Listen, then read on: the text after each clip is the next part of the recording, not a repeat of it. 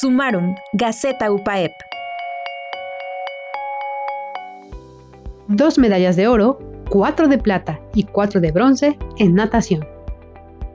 El puerto de Veracruz, en esta ocasión, fue testigo del desempeño de las Águilas UPAEP que compitieran en el 51 Festival Acuario.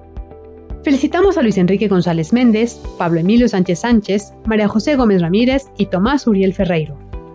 Además de las medallas, otros representantes consiguieron su clasificación al Campeonato Nacional de Categorías. Stephanie Hernández, para 50 y 100 dorso, Cristian Morales, 100 y 200 mariposa y 50, 100 y 200 dorso. José Manuel Morales, 50 pecho, Raúl Reyes, 200 de pecho, y Pablo Emilio, que apenas de ganar los 200 de pecho, se clasificó en los 50 de pecho. Felicidades a todos ellos.